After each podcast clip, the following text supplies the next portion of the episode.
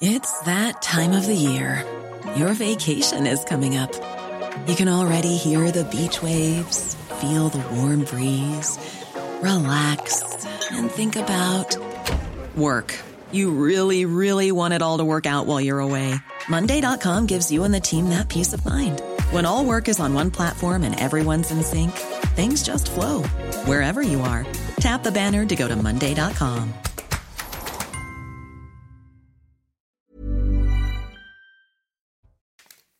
Bonsoir à tous, bienvenue sur le plateau de Soir Info Week-end. Nous sommes ensemble jusqu'à minuit pour décrypter, analyser, débattre de l'actualité de la journée. Et euh, pour cela, avec vous ce soir, pour vous accompagner autour de ce plateau, Elisa Lukavski. Bonsoir ma chère Elisa. Bonsoir Olivier, bonsoir à tous. Très, très bien, tout va bien. écoutez, c'est formidable. À vos côtés, Eric Tegner. Bonsoir Eric, directeur de la rédaction du Livre Noir. Richard Abitbol est avec nous également ce soir. Bonsoir, Richard. Euh, consultant en relations internationales, vous revenez de Chine d'ailleurs, hein, un voyage passionnant. Hein. Euh, vous nous en parliez hors antenne et effectivement très intéressant. Euh, Gilles Miraeli est avec nous également, directeur de la ah. publication de la revue Conflit et à vos côtés, Vincent de la Morandière, avocat. Bonsoir, Vincent. la parole à vous dans un instant. Beaucoup de, sujets ce soir avec entre autres hein, la situation au Proche-Orient. Benjamin Netanyahou qui a pris la parole il y a quelques minutes. Vous avez pu le suivre en direct sur CNews. On y reviendra. Mais avant, le journal, c'est avec vous, Elisa Lukavski. Benjamin Netanyahou qui pleure justement avec les familles euh, la perte de trois otages israéliens tués euh, par erreur. Déclaration du Premier ministre israélien qui s'est exprimé tout à l'heure hein, à la Kiria, le quartier général de la défense à Tel Aviv. Il a précisé que l'État d'Israël était en deuil après cette tragédie et qu'il n'y avait pas de retour en arrière euh, possible. La colère euh, des familles des trois otages israéliens euh, tués par erreur euh, par l'armée israélienne. Elles ont rencontré des membres du cabinet de guerre pour avoir des réponses. Selon les premiers éléments de l'enquête ouverte par l'armée israélienne, les trois otages étaient apparus dans un secteur où les troupes subissent de nombreuses embuscades. Ils ont tout fait hein, pour être identifiés, ont brandi un drapeau blanc et appelé à l'aide en hébreu, mais cela n'a pas été suffisant. Ils sont de plus en plus fréquents, les refus d'obtempérer, avec une nouvelle illustration. La nuit dernière, à Marseille, un jeune homme de 22 ans est décédé suite à un accident de scooter après avoir fui la police. Il a perdu le contrôle de son deux roues sur un dos euh, sans percuter d'autres véhicules. Et puis Alex Batty, le jeune Britannique, retrouvé en France et de retour chez lui, en Grande-Bretagne. Disparu depuis 6 ans, il a été retrouvé mercredi hein, dans la nuit par un chauffeur-livreur en France. Le jeune homme de 17 ans va enfin retrouver sa grand-mère maternelle à laquelle la justice britannique avait confié sa garde avant que sa mère ne l'enlève en 2017 à l'occasion de vacances en Espagne. Merci beaucoup, Elisa. Pas de retour en arrière possible. Les mots de Benjamin Netanyahou. Nous allons revenir largement sur cette dernière conférence de presse, alors que le, pays Israël est sous le choc hein, après euh, ces révélations de l'armée israélienne. Je vous le rappelle, la mort de trois otages tués euh, par erreur par ces soldats dans la bande de Gaza. Lord Tzal a joué la transparence, mais avec quelles conséquences? Nous allons y revenir dans un instant. Restez avec nous sur CNews. Une courte pause. À tout de suite.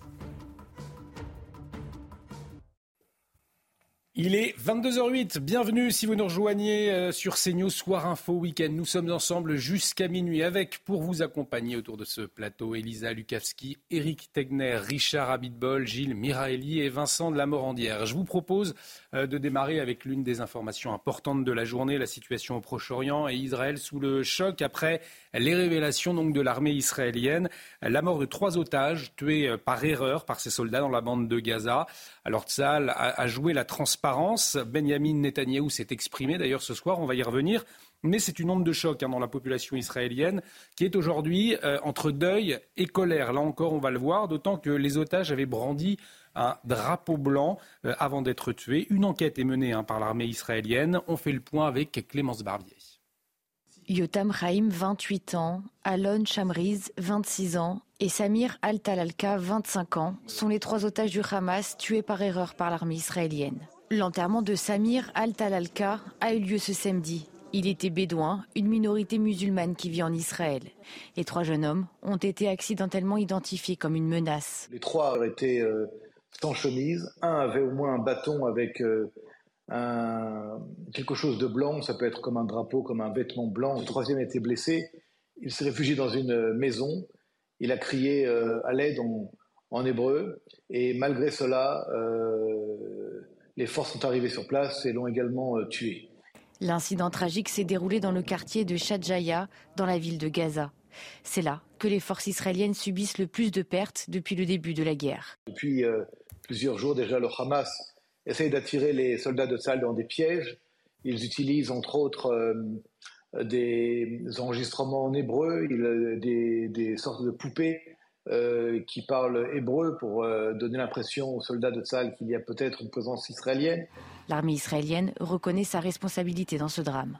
Nous sommes une armée d'un État démocratique nous devons euh, rendre des comptes et nous en rendons des comptes aujourd'hui à l'État d'Israël, à la population israélienne et également aux familles des, des, kidnappés. Les trois otages décédés sont-ils parvenus à échapper à leur geôlier ou s'étaient-ils enfuis? Une enquête est en cours. La transparence donc du gouvernement israélien, mais quelles conséquences? On va y revenir. C'est dans ce contexte très délicat que Benjamin Netanyahou a pris la parole. Il y a quelques minutes, vous avez pu le, suivre sur CNews. Euh, si ce n'est pas le cas, Elisa Lukavski, qu'est-ce que l'on peut retenir de cette prise de parole? Citoyens israéliens, nous sommes en guerre pour notre survie. On doit continuer euh, jusqu'à la victoire malgré le prix de la guerre. Le prix de la guerre euh, dont parle Benjamin Netanyahou, eh bien c'est la mort de ces trois otages euh, israéliens tués par erreur. L'État d'Israël est en deuil, a-t-il affirmé. il a également précisé que ça lui avait brisé le cœur. Benjamin Netanyahou, je pleure avec les familles des otages endeuillés, a-t-il déclaré. Nous sommes avec les familles, mais nous sommes aussi avec les soldats. Il l'a bien précisé, hein, il a vraiment tenu euh, à rendre hommage à ces, euh, ces, otages décédés et à ses familles, à dire qu'il ne les oubliait pas, mais que euh, les soldats, il fallait continuer également à les soutenir. Nous voulons ramener tous nos otages malgré cette tragédie. On doit continuer et combattre. Écoutez le Premier ministre. Il n'y a pas de retour en arrière possible. Tous ceux qui ont combattu savent que la limite entre la victoire et la catastrophe est très fine. Nous allons étudier la situation et en tirer des leçons. La pression militaire est importante aussi bien pour arriver à une victoire que pour arriver au retour de tous les otages il insiste hein, sur le fait de, ramener vraiment tous ces otages, de continuer jusqu'au bout, de détruire le Hamas et également euh, la volonté que la bande de Gaza elle soit euh, démilitarisée.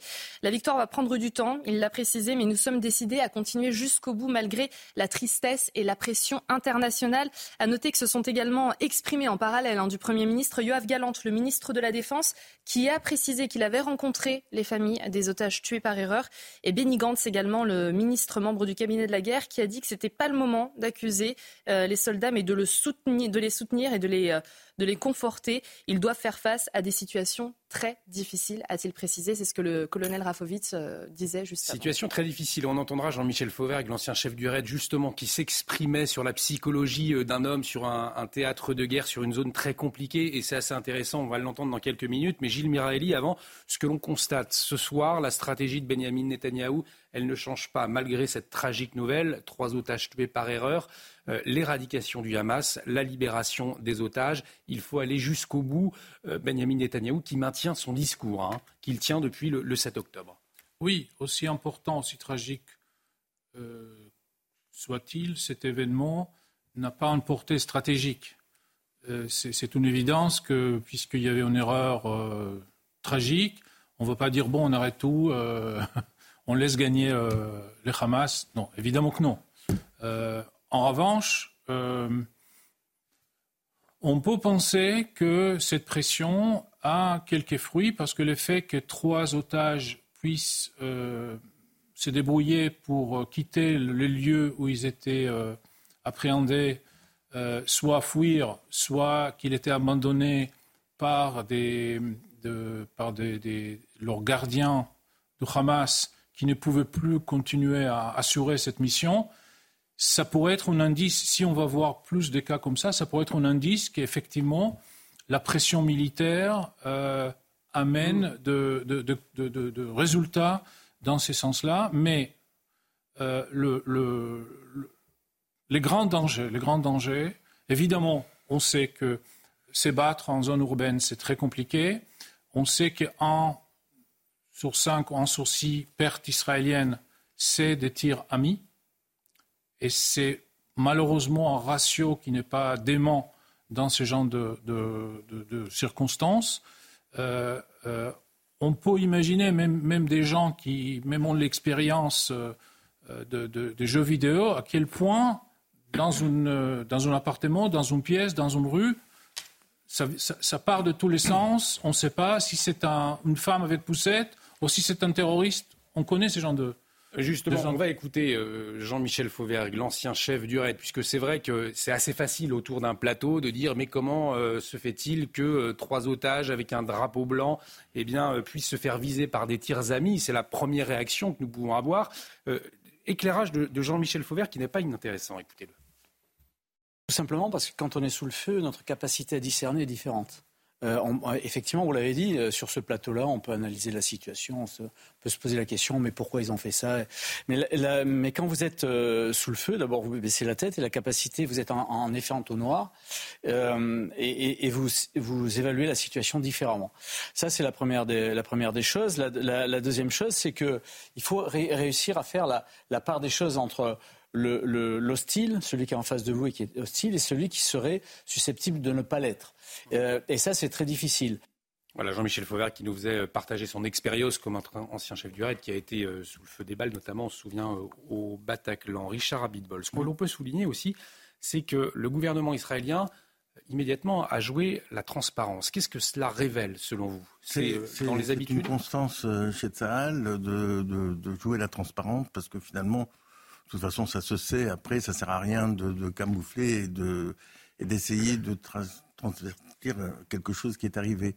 Euh, on parle des gens qui venaient avec un drapeau blanc et qui parlaient hébreu, mais le Hamas essaye de faire des pièges aux soldats israéliens. On peut supposer très bien qu'ils connaissent un petit peu l'hébreu et qu'ils parlent en hébreu pour essayer de tromper l'ennemi. Donc euh, je pense que ce sont des drames pratiquement inévitables qui a fait l'armée, qui a été sur des fronts, c'est à quel point c'est difficile euh, même dans les, tirs amis, comme disait tout à l'heure Gilles, des tirs amis, des euh, amis euh, font des pertes, font des pertes. Donc là, ils sont dans une situation extrêmement compliquée. Hmm. Moi, j'avoue que, en tant qu'analyse militaire sur le terrain, je trouve qu'ils s'en sortent très, très, très, très bien, parce qu'il y a à peine 117 morts, je crois, dans le, c'est 1 sur 50 à peu près. 1 sur 50, 1 sur 60 vis-à-vis de l'adversaire. Voilà. Donc, dans, un contexte extrêmement compliqué de guerre urbaine, et tous les experts sur les plateaux ici et sur les autres chaînes disaient que ça se traduirait par plusieurs milliers de, décès dans l'armée israélienne, je trouve que l'armée israélienne s'en sort très bien. Euh, la guerre n'est pas finie, la guerre est loin d'être finie, euh, et je pense, euh, les gens s'interrogent sur la détermination des Israéliens. Moi, je l'avais dit ici sur ce plateau depuis le début. Ils iront jusqu'au bout. Ils iront jusqu'au bout. Ils iront jusqu'au bout parce que s'ils ne vont pas jusqu'au bout, c'est une défaite. Et une défaite très grave. On, va avoir l'occasion d'y revenir, Richard Abitbol, mais peut-être, Eric Tegner, il y a quand même cette interrogation, c'est-à-dire à la fois éradiquer le Hamas et en même temps aller chercher euh, les, otages. Deux buts de guerre affichés, là encore, depuis le début, euh, mais qui semblent être difficiles à mener de front, en, tout cas. Hein.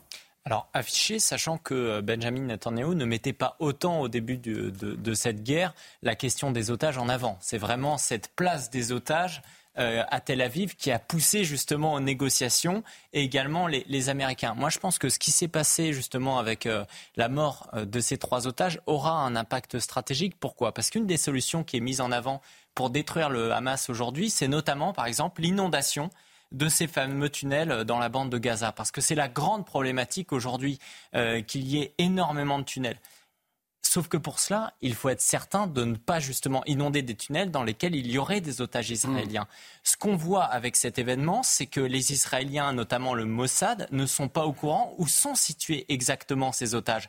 Et donc, d'un point de vue militaire, justement, la stratégie qui va être déterminée dans les semaines à venir va être complètement impactée, je le pense, par la mort de ces trois otages. Parce que d'un côté, effectivement, ils sont très bons de ça, Alain, sur le terrain. Moi, j'avais couvert, vous savez, la bataille de Mariupol en, en Ukraine. Sur place, ça avait causé énormément de morts parce que souvent, l'attaquant a besoin de trois à quatre fois plus euh, de monde que le défenseur. Euh, mais 110 personnes, 110 euh, Israéliens euh, morts, c'est très peu. Mais derrière, il y a la pression internationale, il y a le soutien des États-Unis qui surtout ont des otages américains encore qui sont détenus. C'est pour ça dans les conséquenses. Est-ce que finalement cette tragique nouvelle, ces trois otages israéliens, Gilles Miraeli, qui ont été tués, est-ce que ça va changer la stratégie militaire de, de Tsahal? Je ne crois pas. Alors, vous croyez pas Alors, pour Richard Juste un mot, il ne croit pas, pas Gilles je, alors, je vais être très honnête. Je pense que s'il faut sacrifier des otages, ils sacrifieront des otages. Voilà. Moi, je suis euh, euh, dans, dans, la réelle politique. Euh, ils sont en guerre. Euh, y a et ça, c'est vrai que c'est très dur à entendre aussi voilà, pour, les, donc, pour, les, familles. Ils font, tout, ils font, tout, bien entendu, pour éviter que les otages. D'ailleurs, on ne sait pas combien sont vivants de ces otages. Chaque fois, on en découvre des morts. Euh, ah, et euh, dans, le, dans, dans, la stratégie globale et l'impact de cette guerre qui est fondamentale, qui est une guerre de survie pour Israël, malheureusement, c'est triste à dire, mais je pense que le poids des otages ne pèsera pas. Mais est-ce que ça va être audible auprès de la population Mais c'est pas un problème pour l'instant. Ils ont... problème. Vous savez, si, si, dans une guerre vous écoutez la population, euh, c'est Munich, d'accord? Donc la population, bien entendu, mais connaissant un petit peu la population israélienne, vous avez une petite partie de la population qui est déjà anti-Netanyahou, donc qui va profiter un peu de la situation. Mais je pense que la grande majorité des Israéliens, elle est pour terminer une fois pour toutes cette histoire, de se débarrasser du Hamas, parce que ça entraîne juste derrière la solution globale pour le Moyen-Orient. On retrouvera d'ailleurs à 22h30 notre envoyé spécial euh, sur place. Il y a eu un rassemblement ce soir. Gilles Miraeli, est-ce que vous partagez ce constat de Richard Abitbol, c'est-à-dire que quoi qu'il en coûte, l'armée israélienne ira jusqu'au bout, quitte à sacrifier d'autres otages, ce qui est terrible à entendre. Hein. Euh, ça, c'est une, certitude. Je pense que euh, Israël ne va pas arrêter la guerre avant d'aboutir à ses objectifs ou bien avant que les, Américains euh, décident que c'est le moment d'arrêter. Euh, là, on a deux dates. Euh, à Doha, on dit Noël, jour de l'an. Jack Sullivan, le conseiller à sécurité de la Maison-Blanche en Israël, a laissé croire, laissé comprendre que peut-être le mois de janvier. Mais on a entre 15 jours et 6 semaines à peu près euh, pour cette phase. Ce n'est pas la fin de la guerre. Après, il y aura une phase de moindre intensité. Alors, juste un mot sur. Euh, il y a beaucoup de fantasmes sur l'inondation avec l'eau de mer. Euh, ce que ce qu'Israël essaye de faire, et pour le moment, je pense qu'il n'y avait pas en décision, malgré le Wall Street Journal, il n'y avait pas en décision de le faire. Mm-hmm. Ça ne va pas provoquer un tsunami comme dans un film d'horreur où il faut courir parce qu'il y a une vague derrière. C'est un processus très lent. D'abord, il y aura de l'humidité, après, il y aura un pot d'eau. Donc, s'il y a, des, y a des, otages ou s'il y a des, gens de Hamas, ils, vont, ils auront des heures pour sortir. L'idée, c'est de détruire définitivement les, les, euh, les, tunnels et les rendre inutilisables et ce sera même pas possible après de reconstruire. Donc, ces fantasmes où il y a, on lâche une vague et en trois minutes, euh, tout le monde est, c'est noir, c'est pas du tout ça. De, quoi, de, ça qu'il s'agit? Éric Tegner. Moi, ce que je note, c'est quand même, depuis, depuis le 7 octobre, il y a une inflexion hein, des Israéliens. Au début, ils étaient beaucoup plus violents sur la bande de Gaza. Il y a une désintensification quand même des attaques sur le, le nord de la bande de Gaza en raison notamment justement de, l'influence des États-Unis, qui veulent d'ailleurs ouvrir euh, aujourd'hui une deuxième porte frontière un peu avec, euh, avec la bande de, Gaza, et également qui a effectivement une date. Alors vous parliez de, Noël, mais il y, a, il y, a, surtout le mois de mars, le mois d'avril, parce qu'il y a les élections euh, américaines. Joe Biden a complètement ça en tête. Donc bien entendu qu'aujourd'hui ils vont pas, ils n'arrêteront pas. Leur objectif évidemment c'est la destruction du Hamas, ça va durer.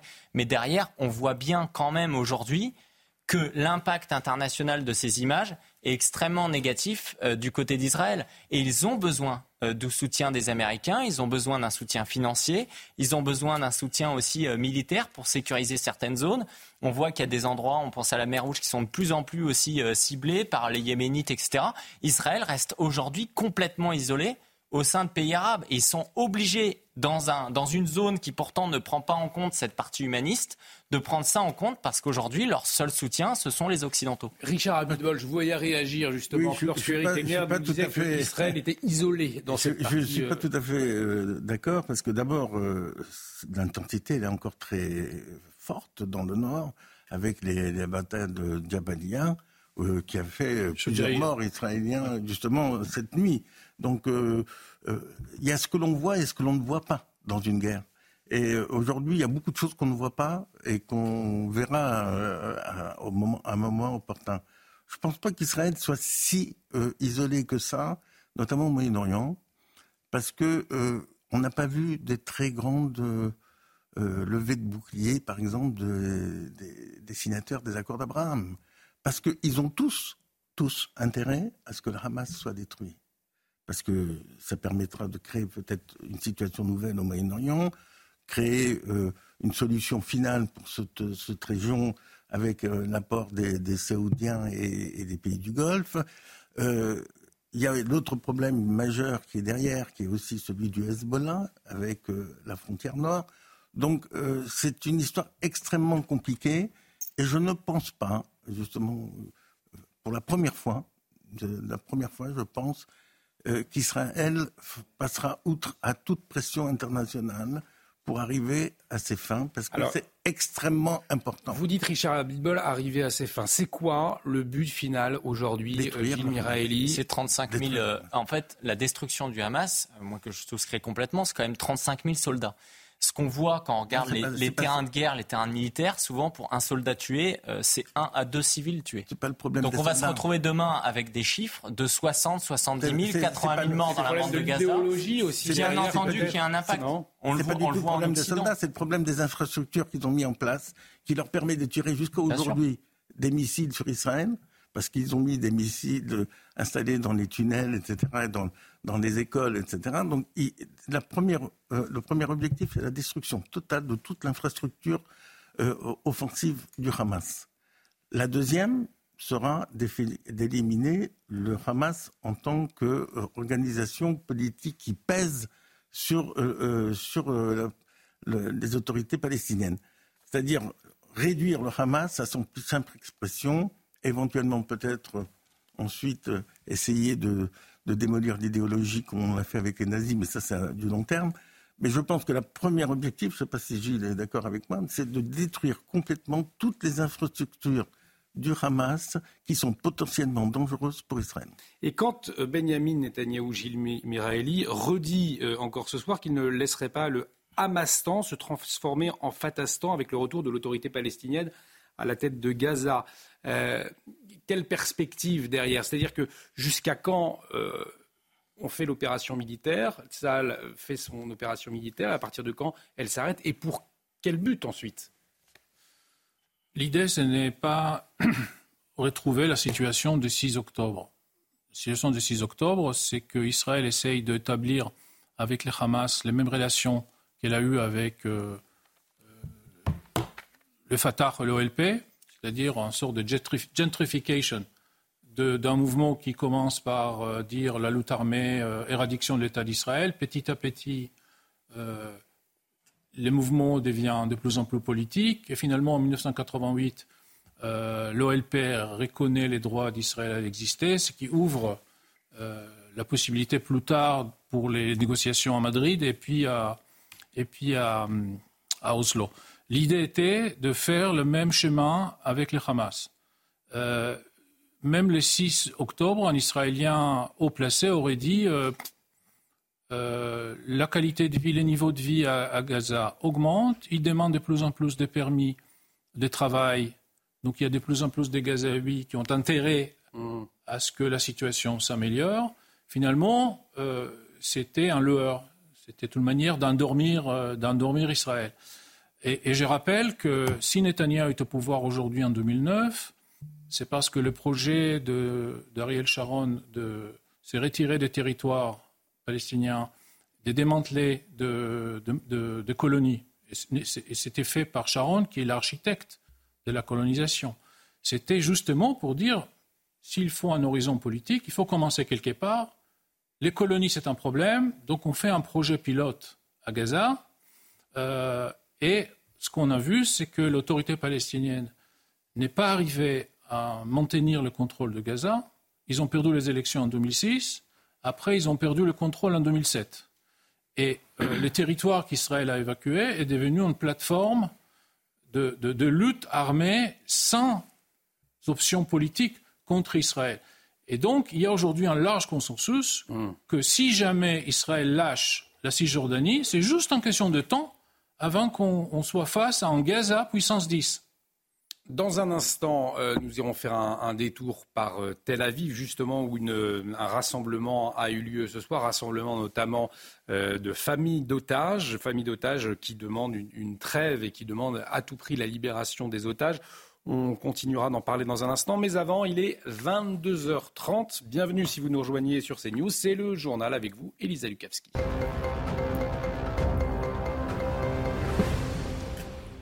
Et ils sont de plus en plus fréquents. Les semaines se suivaient, se ressemblent. Les refus d'obtempérer, un nouveau refus d'obtempérer la nuit dernière à Marseille, hein, Elisa. À Marseille, oui. Un jeune homme de 22 ans est décédé euh, suite à un accident de scooter. Après avoir fui euh, la police, il a perdu le contrôle de son deux roues euh, sur un dodane. Il n'a pas percuté d'autres véhicules. Le récit de Célia Gruyère. C'est sur cette route, dans le 9e arrondissement de Marseille, qu'a eu lieu l'accident. À scooter, un jeune homme refuse un contrôle de la BAC avant de s'enfuir. S'ensuivent alors trois minutes de course-poursuite. Il est minuit 11 lorsque le conducteur perd le contrôle de son véhicule sur un dos d'âne. Il est alors éjecté et succombe à ses blessures, malgré les premiers secours apportés par les policiers. Une vidéo permet d'écarter leur responsabilité dans l'accident les policiers intervenants avaient une caméra à l'intérieur de leur véhicule, une caméra GoPro personnelle, je le rappelle, euh, et, ont filmé la, totalité de, cette, poursuite. Euh, ils étaient à une distance d'environ 100 mètres quand la, victime, a chuté au sol euh, avec ce dos d'âne. L'homme âgé de 22 ans avait sur lui un couteau et de la résine de cannabis. Il roulait sans permis sur un scooter qui n'était pas le sien. Les services de police déplorent les risques pris lors de refus d'obtempérer. Il faut tout simplement s'arrêter pour éviter ce genre de drame. Euh, là, en l'occurrence, c'est celui qui a pris la fuite. Parfois, ce sont des policiers qui sont blessés. Parfois aussi, ce sont des, victimes collatérales, des piétons euh, qui peuvent être blessés suite aux risques pris par ces individus. Une enquête pour recherche des causes de la mort a été confiée à la Sûreté départementale. L'IGPN n'a pas été saisie. La question de la sécurité des établissements scolaires euh, à présent, Elisa. Oui, depuis l'attentat d'Arras, le ministre de l'Éducation, hein, Gabriel Attal, euh, a renforcé la sécurité euh, dans les établissements scolaires. Des policiers patrouillent régulièrement hein, devant les lycées. Ils procèdent également à des fouilles de sacs. Un dispositif qui ne fait pourtant pas l'unanimité auprès de la population et ce, malgré des chiffres encourageants. Les explications de Maxime Lavandier, Antoine Durand et Juliette Sada. Des policiers postés à l'entrée du collège des Hautes-Ours, Marennes. Une sécurité renforcée dans cet établissement qui a failli connaître un drame. Une élève de 12 ans, scolarisée en 5e, a menacé sa professeure d'anglais avec une lame de 17 cm.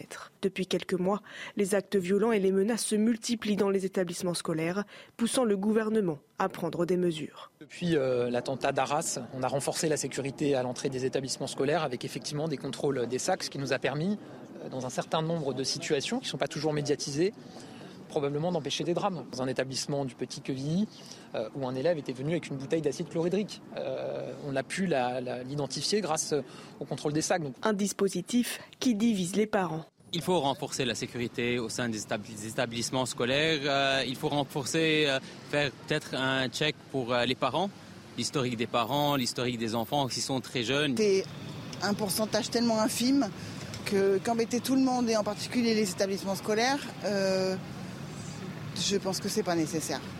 Des mesures de sécurité au sein des établissements scolaires qui tentent à se renforcer. Un dispositif d'un millier de personnes supplémentaires a été déployé sur le terrain suite à l'attentat d'Arras. Doit-on renforcer la sécurité des écoles? Je vous poserai la question euh, tout à l'heure. On, en parlera euh, avec vous, messieurs. Cette affaire incroyable à présent, Elisa. Alex Batty, le jeune Britannique retrouvé en France, il est de retour chez lui, hein, désormais en Grande-Bretagne. Ça faisait six ans qu'il était euh, disparu. Il a été retrouvé mercredi par un chauffeur-livreur en France. Le jeune homme de 17 ans qui va enfin retrouver sa grand-mère maternelle, hein, à laquelle la justice britannique euh, avait confié sa garde avant que sa mère ne l'enlève en 2017 à l'occasion de vacances en Espagne. Alex Batty qui menait depuis six ans une vie nomade au sein d'une communauté euh, spirituelle. On va écouter l'homme qui a retrouvé le Britannique errant en pleine nuit. Au tout début, il m'avait dit euh, un faux prénom. Je pense que c'était pour se protéger si jamais j'étais de la communauté et que pour le ramener. Mais sinon, euh, sinon oui, rapidement, il m'a donné son vrai prénom. Euh. oui, a une relation de confiance qui s'est établie rapidement. Puis après, il m'a aidé à travailler aussi. On était dans la pharmacie, il m'était apporté les, les bagues, etc. C'était marrant. Affaire absolument incroyable. Il est retour à Notre-Dame, Elisa. Le fameux coq. il a retrouvé sa place. Il trône à nouveau fièrement hein, en haut de, la cathédrale. C'est un symbole fort hein, pour euh, Notre-Dame, cette pièce emblématique qui a été bénie au sol par, euh, vous le voyez, l'archevêque de Paris, monseigneur Laurent Ulrich. Euh, puis elle a été acheminée avec une grue jusqu'au sommet de la flèche à 96 mètres de haut. Il s'agit d'un nouveau coq doré hein, dessiné par l'architecte en chef des monuments historiques français, Philippe Villeneuve. Pourquoi? Eh bien parce que le précédent coq était trop abîmé lors de l'incendie de 2019. Voilà pourquoi on a dessiner et créer un nouveau coq. Merci beaucoup, Elisa. Prochain point complet avec vous à 23h. Euh, à la une de l'actualité ces derniers jours, la question de l'immigration après le, rejet du projet de loi. On va y revenir. Euh, mais avant, retour sur la situation au, Proche-Orient avec les familles des otages en colère. Je vous le disais il y a quelques minutes. Euh, elles demandent au gouvernement israélien d'agir au plus vite pour obtenir leur libération. Et un rassemblement a eu lieu ce soir à Tel Aviv après la, tragique nouvelle, hein, celle de la mort de, de trois otages tués par des tirs amis euh, par des soldats de Tsal. Stéphanie Rouquier, notre envoyée spéciale, était sur place justement lors de ce rassemblement. Regardez. Des centaines d'Israéliens se sont rassemblés ce samedi soir en plein cœur de Tel Aviv pour crier leur douleur et leur désarroi après ce nouveau drame, après la mort de ces trois otages. Les prises de parole se sont succédées, des ex-otages, des familles de personnes encore détenues dans la bande de Gaza et tous à présent exigent un cessez-le-feu immédiat. Ils demandent au gouvernement d'arrêter ces combats dans la bande de Gaza, des combats qui durent depuis plus d'un mois. Ils ne peuvent imaginer revivre un nouveau drame des otages encore tués par erreur par salle. Alors, des familles des otages exigent aussi que toutes les parties se remettent autour d'une table pour négocier un nouvel accord. Il faut qu'ils rentrent tous en vie, rentrer en vie, ont-ils martelé. 129 personnes sont encore aux mains du Hamas et donc ces familles ne veulent pas voir ressortir 129 cercueils. Richard Abitbol, euh, vous ne pensez pas que la, pression des familles euh, des otages puisse jouer sur la stratégie du, gouvernement? Vous savez, euh, on voit ces familles d'otages, c'est très triste, on comprend leur douleur, mais toutes les familles israéliennes qui envoient leurs enfants au combat, c'est pas la même chose. Ceux qui voient leurs enfants tomber sur les balles dans les tunnels, c'est pas la même chose. Donc, est-ce que, effectivement, mais c'est affreux ce que je vais dire, mais c'est une analyse purement stratégique et militaire. Est-ce qu'on peut arrêter une guerre qui est fondamentale pour sauver quelques dizaines de personnes? C'est une question euh, morale, etc. Mais je pense que les militaires, pour, les, militaires, la réponse est, évidente. Je ne sais pas ce qu'en pense Gilles, mais je pense que connaissant un petit peu la stratégie militaire israélienne dans ce combat-là, qui est un combat existentiel, c'est pas du tout les mêmes choses que les guerres qui ont eu lieu précédemment, qui étaient sur le territoire, euh, sur les territoires euh, arabes. Euh, là, là, ils sont rentrés sur le territoire israélien pour faire un programme qui rappelle de manière subliminale tout ce que les Juifs ont subi de catastrophique avec la Shoah, etc. c'est le devoir d'Israël de sauver les Juifs et d'empêcher le nouveau Shoah. Et là, ils se sont confrontés à ça. Donc, je pense, et je, et, je vais me permettre euh, quelque chose de peut-être euh, euh, qui peut choquer, mais je pense que ça. quand même, Richard je, je, je, pense que ça a soulevé aussi le sentiment d'un antisémitisme international, d'un substrat d'antisémitisme international, qui fait que la réponse, elle doit être jusqu'au bout. Parce que finalement, on s'aperçoit de quoi? C'est que lorsqu'il y a 40 Français qui sont tués, personne ne s'en soucie, pas de cérémonie, rien.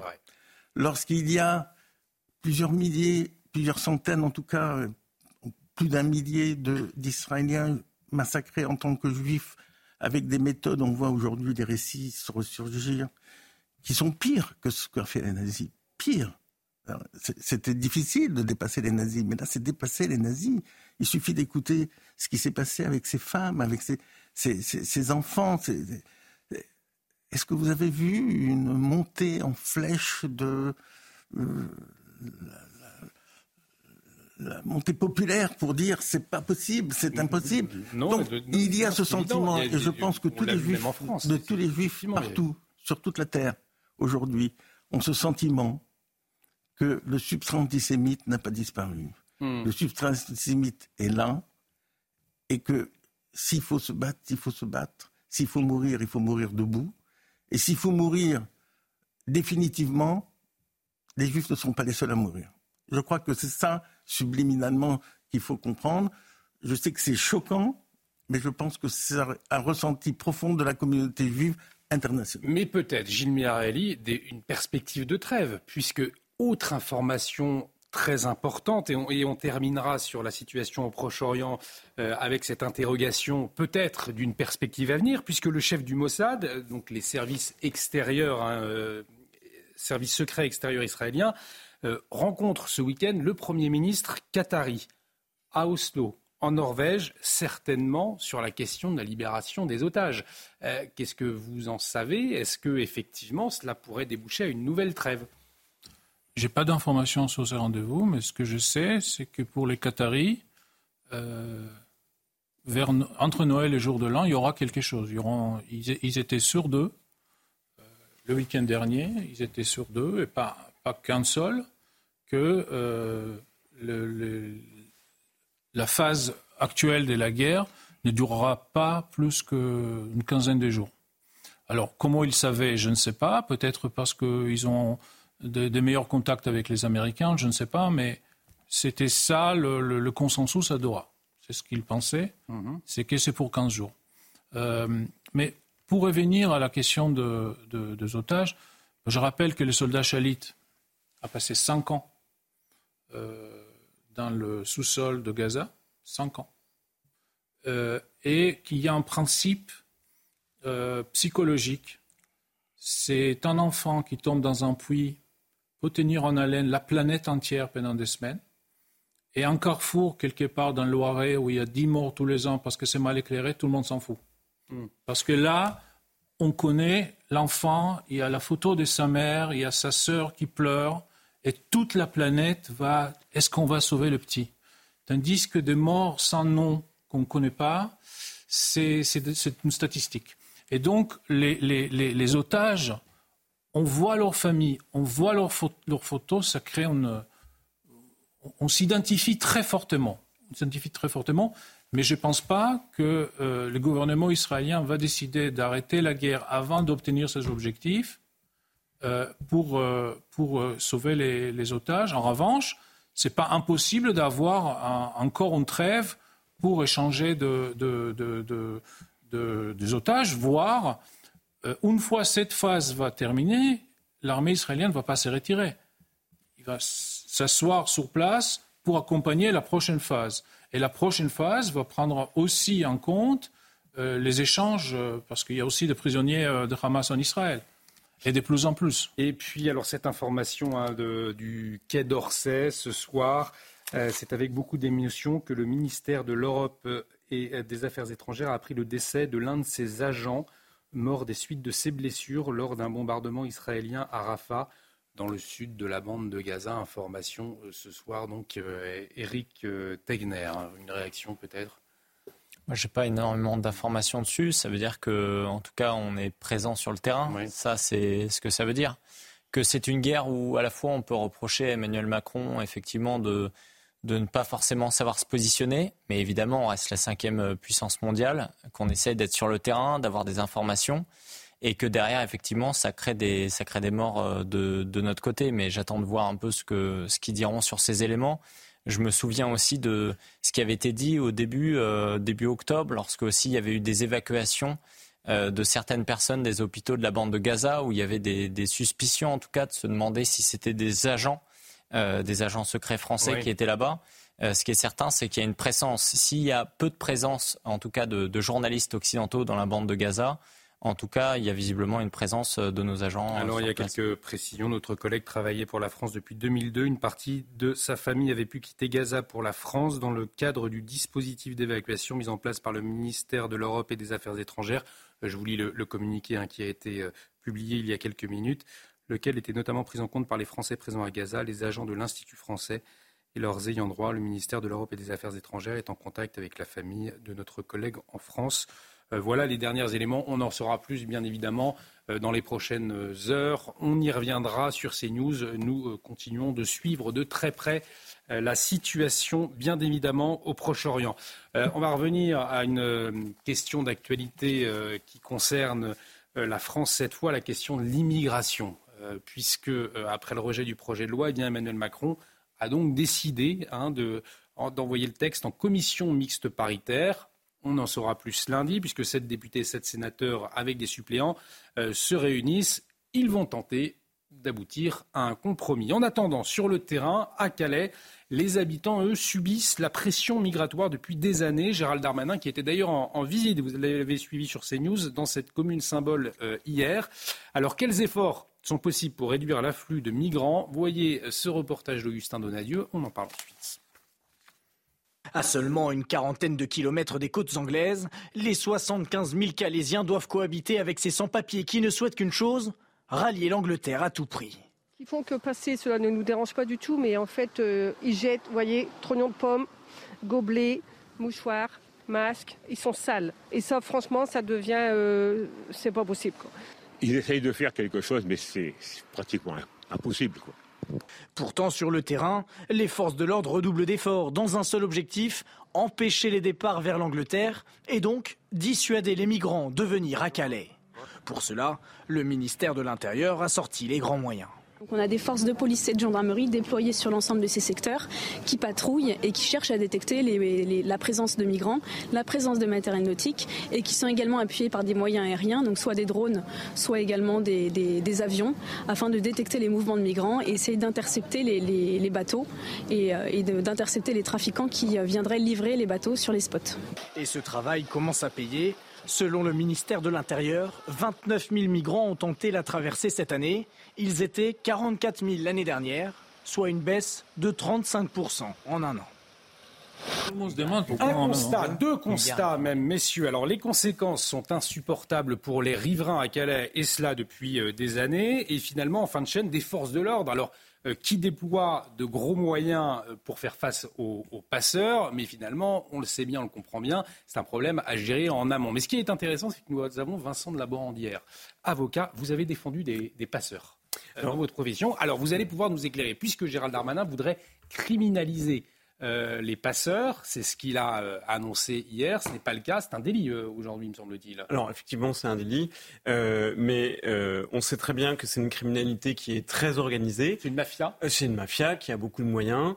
et il y aura un moyen qui serait très simple et pas coûteux en fait pour lutter contre le phénomène des passeurs. C'est par exemple de donner un titre de séjour à ceux qui dénoncent les organisateurs et les chefs de ces réseaux de passeurs c'est Éric Tegner, vous leviez les yeux au ciel, mais euh, finalement, pour résoudre, puisqu'on on voit bien l'un des nœuds du problème, parce qu'il y en a plusieurs, ce sont aussi c'est la lutte contre les passeurs. Pas de passeurs, pas de migrants, au fond. Moi, je suis juste assez surpris qu'on ait du mal à identifier les passeurs. Et derrière, surtout, il y en a beaucoup qui sont condamnés, en fait, et après qui peuvent continuer euh, ce qu'ils font, en fait. Moi, ça me semble complètement ahurissant. Euh, on manque de, personnes sur le terrain. Moi, je m'étais rendu, je me rappelle, sur la frontière hongroise, par exemple. On sait très bien que le gouvernement hongrois est très fort. Et, j'étais du côté serbe. Les Serbes qui reçoivent des millions d'euros de la part de l'Union européenne pour lutter justement contre les organisations de passeurs. Et on avait été arrêté à la frontière par euh, justement deux gardes frontières qui me disaient qu'ils n'étaient que deux sur 50 kilomètres deux pour contrôler cette frontière. Et donc, euh, juste à côté, ils nous avait dit il faut partir parce que là, à 50 mètres de vous, il y a des passeurs justement qui sont avec une cinquantaine de migrants. Ils sont armés, ils sont dangereux. On leur avait dit vous allez faire quoi? Vous allez les arrêter? Ils disaient mais non, on ne peut pas les arrêter. Ils vont nous tirer dessus et on n'est que deux. À un moment donné aussi, il y a un manque de moyens. On le voit bien lorsque euh, Gérald Darmanin mmh. est pris sur le fait en raison des différentes euh, problématiques qui se passent à Marseille. D'un coup, il monte les gros bras, il envoie la CRS 8. Ils vont essayer de faire semblant de s'attaquer au trafic de drogue à Nice, etc. J'aimerais un moment donné qu'ils fassent la même chose à nos frontières et sur les passeurs. Et aujourd'hui, ils ne le font pas, en tout cas, ils ne déploient pas suffisamment de moyens pour le faire. Pourquoi? Parce qu'on le voit dans cette loi immigration, ils partent du principe que de toute façon, c'est une immigration subie qui va continuer et que de toute façon, on ne peut rien faire face à ça. Le problème de l'immigration ne prend pas en compte cette situation euh, à Calais, ne prend pas en compte la, finalement la, les, accords du Touquet ne sont pas discutés, les accords de Dublin non plus ne sont pas discutés, et que les gens soient de gauche ou de droite, ils disent que euh, cette question de Calais, tout comme la question des Algériens avec l'accord franco-algérien 1968, est le grand oubli justement de cette loi immigration. On va s'arrêter sur les passeurs, c'est intéressant. On a Vincent oui. Lamorandière qui a défendu des passeurs, donc vous allez pouvoir nous, nous éclairer. Effectivement, euh, cela semble très compliqué, très difficile de lutter contre ces mafias qui permettent à ces migrants de, venir sur le territoire français à Calais. Alors, éclairez-nous peut-être peut-être sur leur fonctionnement et, euh, sur des, possibilités euh, qui ne sont pas inquiétées aujourd'hui finalement. Alors, si. Euh, quand les chefs de ces réseaux de, de, passeurs en fait se font attraper, la réaction pénale est déjà assez forte. C'est-à-dire qu'on est très loin des critères habituels de détermination de la peine. On commence avec des peines fermes de 3 ans, 4 ans, euh, même pour des personnes qui sont simplement euh, à la limite entre euh, des, migrants qui veulent, qui espèrent eux-mêmes faire passer une sœur, une cousine en, Angleterre ou passer eux-mêmes un peu plus tard et qui font un peu le relais téléphonique entre une partie de la population et, les passeurs. Donc il y a déjà une réaction pénale, c'est vrai. Mais en fait, il est impossible de, stopper euh, ce mécanisme-là parce qu'il y a un, tel engouement pour l'Angleterre, il y a quelque chose d'un miroir aux alouettes, si vous voulez, un désir de chez les migrants d'aller en Angleterre. Et, et tant qu'il y a des gens qui seront capables de payer, en fait, pour essayer ou pour rêver de passer en Angleterre, euh, les réseaux seront structurés. Qui sont ces passeurs? Qu'est-ce qui, qui, qui, se cache derrière cette mafia? Alors, euh, quels sont les, les, les, profils que vous avez pu rencontrer, par exemple, euh, dans le cadre de votre travail? Alors, à la, euh, en, dans les années 2016-2017, euh, on s'est aperçu que, par exemple, vers Calais, il y avait des mafias kurdes et italiennes, effectivement, qui, qui étaient totalement connues, qui étaient très bien implantées, assez structurées, et des auteurs qui, qui ont été jugés pour ces faits-là. Et il y a deux types aussi. C'est il y a les locaux souvent, hein, parce qu'il y a le cas de Calais. Moi, je pense à la Serbie et à la Tunisie. Il y a les locaux qui vont se dire, bah, c'est un business en fait, on va faire pas mal d'argent. Et il y a effectivement des migrants qui, à un moment donné, euh, ont fait ce parcours, du coup connaissent les filiales, savent comment passer, et vont pouvoir se dire, bah, je m'arrête là pendant quelques années et je vais pouvoir gagner de l'argent. Il, il, y a aussi ce phénomène qui peut être mis en place selon les zones. En fait, on est assez proche du, du système de fonctionnement euh, des, euh, des, trafics de drogue, en fait. Mmh j'ai pu constater euh, aussi, euh, en, en, en, exerçant la défense, euh, que les autorités judiciaires s'intéressaient aussi, il faut le dire, aux liens que certains passeurs entretenaient avec certaines forces de l'ordre, liens qu'ils pouvaient qualifier parfois d'obscurs, d'opaques, qu'ils qu'ils avaient envie de comprendre d'un peu plus près. Et, nous, les acteurs simplement de la vie judiciaire, les avocats qui on sentait qu'on ne maîtrisait pas tous les éléments du dossier et qu'il y avait une véritable économie parallèle. Euh, terrible derrière. Et, et, on parle d'un chiffre d'affaires de 6 milliards d'euros. Et, et, là où je, vous, là où je vous rejoins, moi j'étais à trois mois à Lesbos. Lesbos, c'était ouais. un peu l'équivalent de l'île de Lampedusa à une époque. Il y avait des dizaines de milliers de migrants. Et j'avais rencontré beaucoup de migrants qui étaient dans ces camps et qui m'expliquaient que, en fait, lorsque les bateaux partaient de Turquie, certains bateaux pouvaient passer parce que justement les passeurs s'accordaient avec euh, les gardes frontières justement grecs ils arrivaient, ils leur disaient, ils leur demandaient en fait via quel passeur ils venaient et selon le nom qu'ils donnaient, ils laissaient le passer le bateau ou pas. Parce que, effectivement, sur un bateau où ça coûte 2000 ou 3000 euros pour passer et qu'il y a 30 personnes, c'est 90 000 euros, c'est énormément d'argent. Vous allez en Tunisie, vous voyez des ambassades, j'avais vu des, des consulats de Côte d'Ivoire qui accusaient justement, y compris des gardes frontières italiens, de toucher de l'argent. Donc il y a une vraie corruption de l'ensemble des forces de police sur certaines zones. Messieurs, c'est passionnant, vos éclairages. Restez avec nous, vous qui nous regardez. On, va continuer d'en parler hein, euh, à 23h30 hein, de cette question de, l'immigration. Euh, on reviendra avant sur une histoire que nous souhaitons vous, raconter. Elle est absolument terrible. C'est le calvaire, d'un couple qui a loué euh, son habitation à une famille. Oui, mais voilà, les conséquences sont dramatiques. Des agressions et des loyers impayés. Bref, c'est l'horreur. On y revient dans un instant. Restez avec nous sur CNews. À tout de suite. Et de retour sur le plateau de Soir Info Week-end. Bienvenue si vous nous rejoignez. Nous sommes ensemble jusqu'à minuit pour vous accompagner ce soir. Elisa Lukavski, Eric Tegner, Richard Abitbol, Gilles Miraeli et Vincent de la Morandière. On continuera cette discussion passionnante sur la question de l'immigration avec vos expériences respectives. Vincent de la Morodière, avocat, vous nous le racontiez, vous étiez euh, l'avocat notamment de Passeur, et vous, Eric Tegner, euh, qui avez euh, effectivement été à Lampedusa.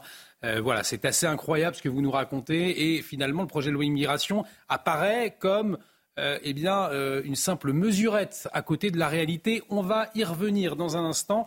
mais avant, il est 23 heures, le journal avec vous, Elisa Lukavski.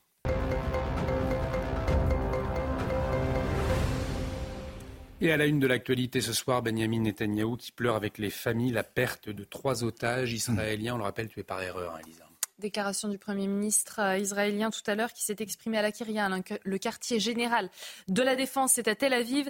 Il a précisé que ces otages ne doivent pas être tombés pour rien et qu'il fallait aller jusqu'au bout et continuer cette guerre pour détruire le Hamas et faire revenir tous les otages encore captifs. On l'écoute. Il n'y a pas de retour en arrière possible. Tous ceux qui ont combattu savent que la limite entre la victoire et la catastrophe est très fine. Nous allons étudier la situation et en tirer des leçons. La pression militaire est importante aussi bien pour arriver à une victoire que pour arriver au retour de tous les otages.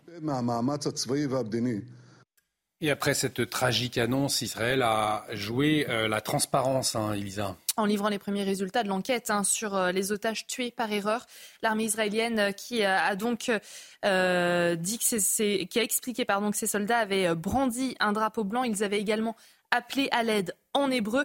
Les précisions justement de notre envoyé spécial Stéphanie Rouquier d'Israéliens se sont rassemblés ce samedi soir en plein cœur de Tel Aviv pour crier leur douleur et leur désarroi après ce nouveau drame, après la mort de ces trois otages.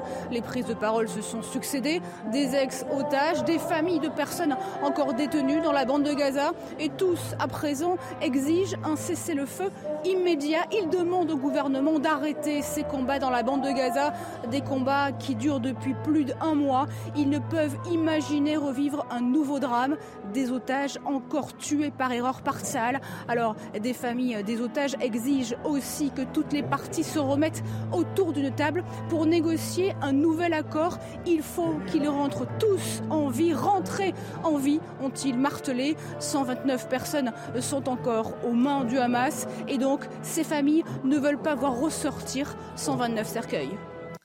Et puis cette annonce il y a quelques minutes du Quai d'Orsay, Elisa. Oui, euh, c'est avec beaucoup d'émotion que le ministère de l'Europe et des Affaires étrangères a appris le décès de l'un de ses agents mort des suites euh, de ses blessures lors d'un bombardement israélien à Rafah, c'est dans le sud de la bande de Gaza. Il avait trouvé euh, refuge dans la maison d'un de ses collègues hein, du consulat général de France, aux côtés notamment de deux autres collègues et de nombreux membres de leur famille. Cette maison a été frappée par un bombardement israélien mercredi soir qui avait grièvement blessé l'agent et qui avait fait également une dizaine de victimes. Donc cet agent est, décédé. Et nous suivons de très près les dernières informations concernant cette nouvelle tragique. Un homme placé en garde à vue après la mort d'un migrant. Oui, une garde à vue dans le cadre de l'enquête euh, sur la mort d'un migrant retrouvé hier, hein, inanimé sur une plage euh, de Sangat dans le Pas-de-Calais. Celui-ci avait tenté de traverser euh, la Manche. Un homme de nationalité irakienne, âgé de 33 ans, a été placé en garde à vue à la fois pour son attitude, je cite, d'incitation à la violence à l'encontre des forces de l'ordre lors de leur intervention et en raison également d'indices hein, qui laissent présumer un rôle de passeur. Indication du procureur de la République de Boulogne-sur-Mer. Le rôle des passeurs, on y reviendra justement euh, tout à l'heure dans Soir Info Week-end. Euh, cette affaire a provoqué une onde de choc ces dernières heures. Quatre adolescentes placées sous contrôle judiciaire c'est à Lyon que cela se passe, Elisa. Les quatre mineurs qui étaient en garde à vue hein, depuis hier, après la diffusion d'une vidéo devenue virale montrant une jeune fille de 13 ans euh, se faisant rouer de coups. Euh, ces jeunes femmes sont suspectées d'avoir participé à l'agression de cette jeune fille dans le 9e arrondissement de Lyon. Ces quatre jeunes filles, elles ne présentaient pas d'antécédents judiciaires. Le procureur qui a confirmé que les faits ont été commis à la suite d'une plainte pour viol déposée par la victime à l'encontre du frère de l'une des adolescentes suspectées d'avoir commis ces violences. Et dans ce flot euh, d'actualités heurtantes, douloureuses également, euh, souvent, cette bonne nouvelle. Oui, une jolie image.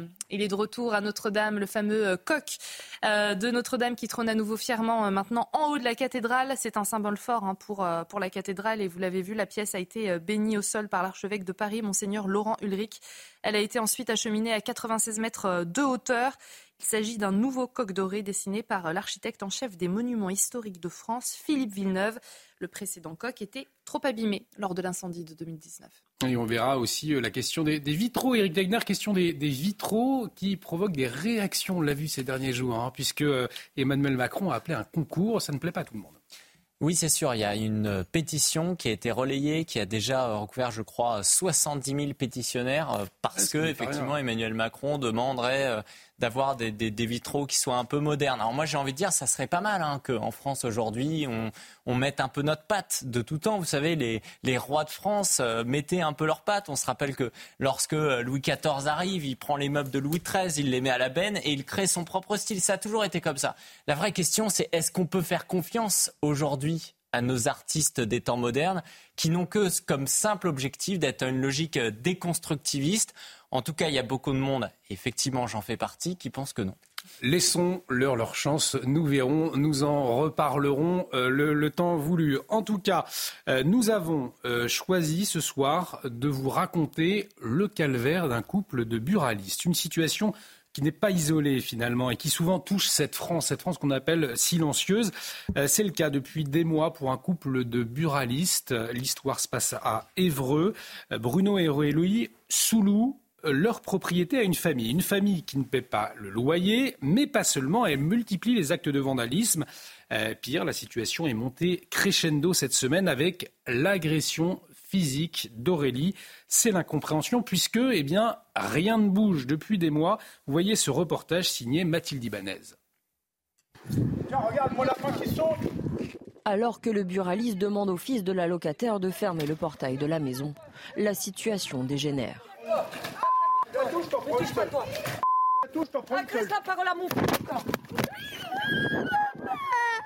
Incontrôlable, la mère de famille assène deux coups de poing à la compagne de Bruno. Le visage en sang, les enfants des buralistes âgés de 6 ans sont choqués par cette scène de violence et supplient d'appeler la police. Il faut appeler la police. Une semaine après, les stigmates sont encore bien visibles et le traumatisme est encore présent.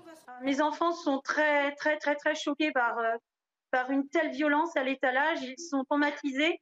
Un psychologue qui a ausculté mes enfants qui leur a délivré des, certificats de traumatisme, leur, euh, leur autorisant à louper l'école pendant un moment. Après l'agression, les locataires continuent de vivre en toute impunité. Loyer impayé, acte de vandalisme, la situation est invivable pour le couple, bien obligé de travailler malgré leurs 10 jours d'ITT. Nous ne pouvons pas nous permettre de nous arrêter de travailler. Ils n'assument rien, ni loyer, ni charge.